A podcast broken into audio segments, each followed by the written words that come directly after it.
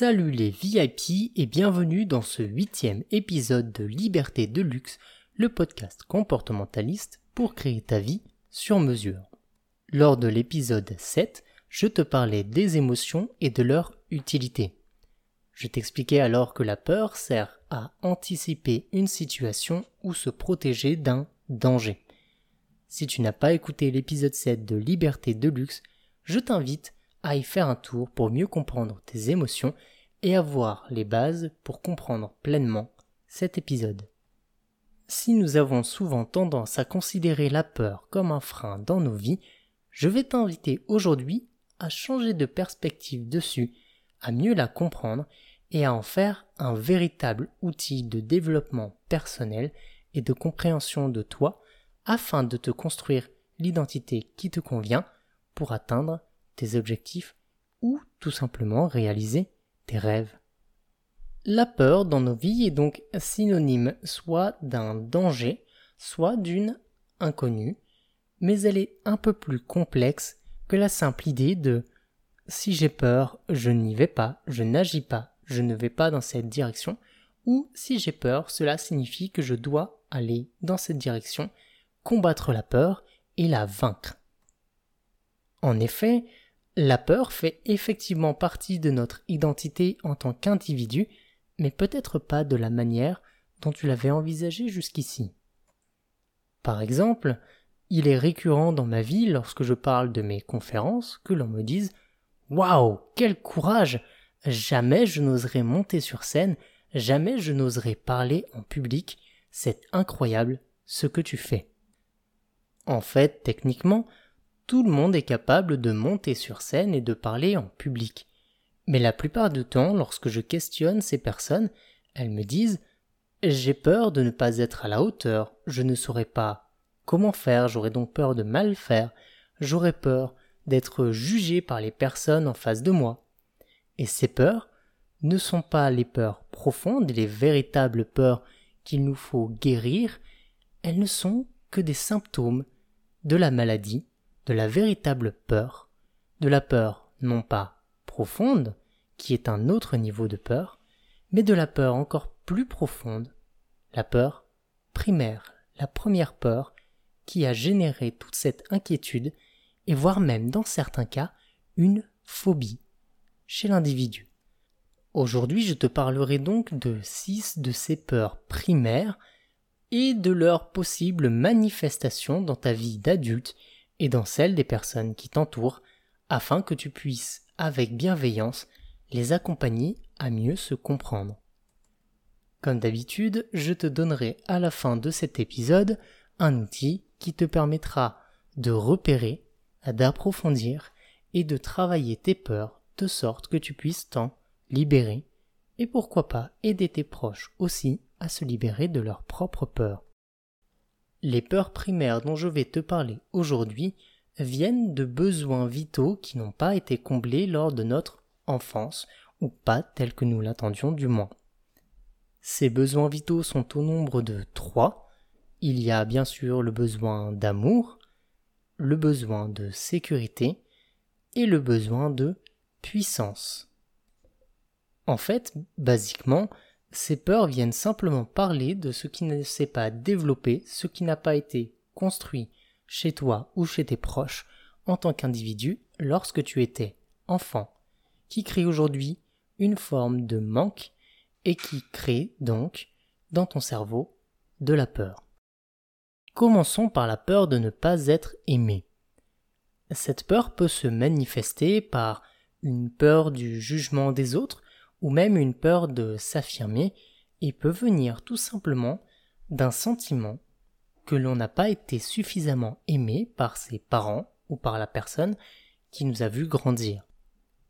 Lorsque ce sentiment de ne pas avoir été aimé, aimé à sa juste valeur, accepté inconditionnellement, peut effectivement créer, lorsque l'on grandit, plus d'inquiétude, d'angoisse, voire même d'anxiété à ce sujet, et créer une peur du jugement des autres ou une peur de s'affirmer auprès des autres, une peur de parler de soi, par exemple. D'autres de ces peurs nous viennent plutôt d'un déséquilibre dans nos relations avec nos parents ou les personnes qui nous ont vus grandir. C'est le cas par exemple de la peur de la castration, qui va venir d'une attitude castratrice des parents, d'une éducation rigide et d'interdits forts qui nous donnent l'impression que nous n'avons pas tout à fait le droit d'être nous-mêmes, de nous exprimer, de prendre du plaisir, ce qui nous mène à avoir peur de la sanction, de la punition, et parfois même de notre désir ou plaisir sexuel. En dehors de la peur de la castration, il est tout à fait possible aussi d'avoir peur de la fusion ou encore de la séparation. Si la peur de la fusion peut être le résultat d'un manque de nos parents, comme leur propre peur de manquer d'amour, par exemple, elle peut se traduire par la peur d'être parasité, d'être envahi, par exemple, de ne pas avoir sa propre vie, sa propre place. Et au-delà de cela, en tant que peur écran, elle peut se traduire comme une peur de s'engager, une peur d'aimer, une peur d'être aimé, voire même une peur de l'autre que l'on peut concevoir comme étant un potentiel ennemi ou parasite.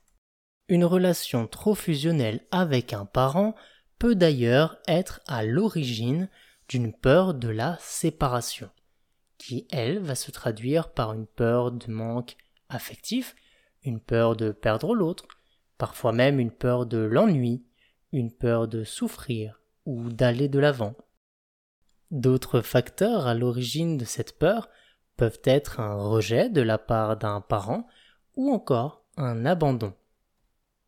Si vous constatez cependant que votre difficulté et vos peurs concernent principalement vos projets, peut-être est-il temps de vous demander si vous vous sentez assez puissant, assez capable pour accomplir ce que vous souhaitez accomplir dans votre vie.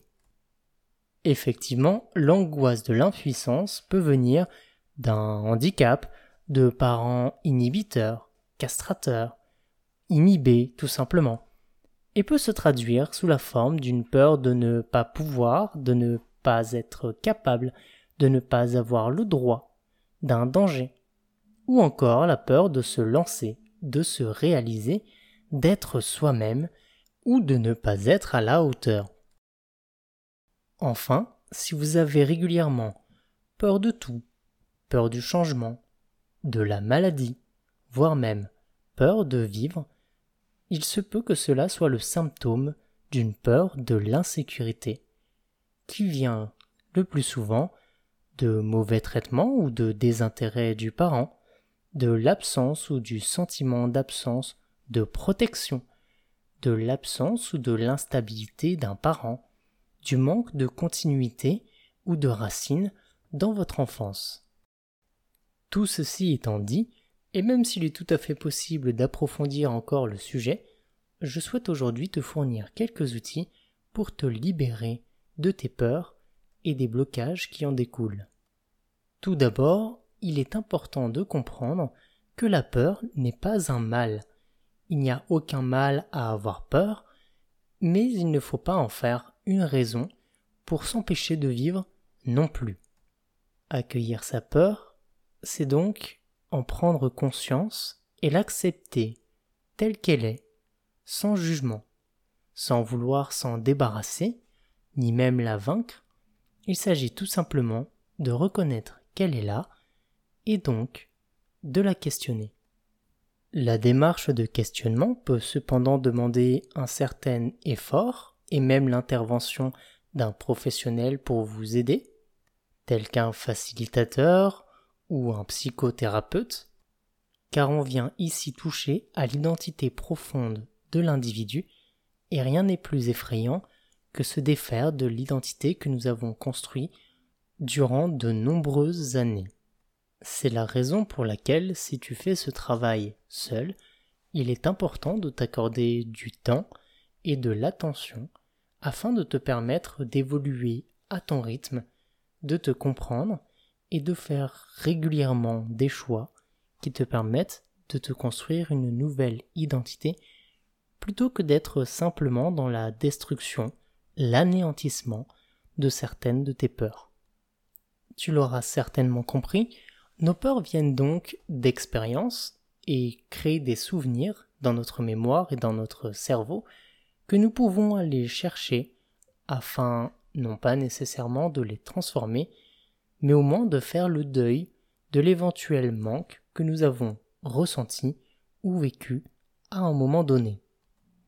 Voici une petite série de questions que tu peux te poser lorsque tu constates, que tu observes, que tu prends conscience d'une peur, qu'elle soit une peur écran, une peur profonde, ou pourquoi pas, à ton sens, une peur primaire. Pour illustrer ce propos, je vais te prendre l'exemple d'une peur du conflit. Imaginons que tu aies peur de donner tes opinions. Tu pourras alors te demander de quoi exactement, dans le fait de donner tes opinions, as-tu peur? Tu peux par exemple avoir peur de déplaire. Tu peux alors te demander pourquoi ai-je peur de déplaire? En quoi ai-je peur de déplaire? Puis tu pourras questionner des mots-clés, comme par exemple si tu as peur de prendre un risque en exprimant tes opinions, quel risque exactement serais-tu en train de prendre? Enfin, cela peut donc te ramener à la question suivante. À quoi cela te fait-il penser?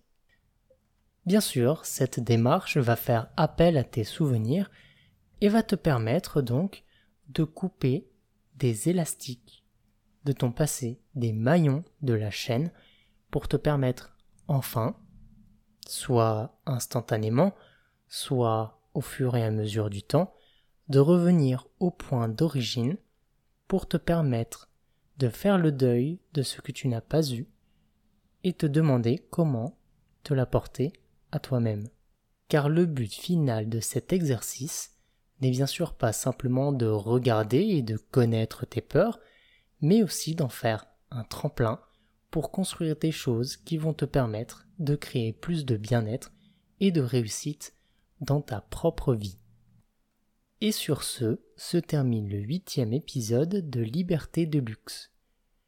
Nous nous retrouverons la semaine prochaine pour différencier la peur de la phobie et je te proposerai alors des exercices pour utiliser au mieux ton cerveau afin de mieux les gérer.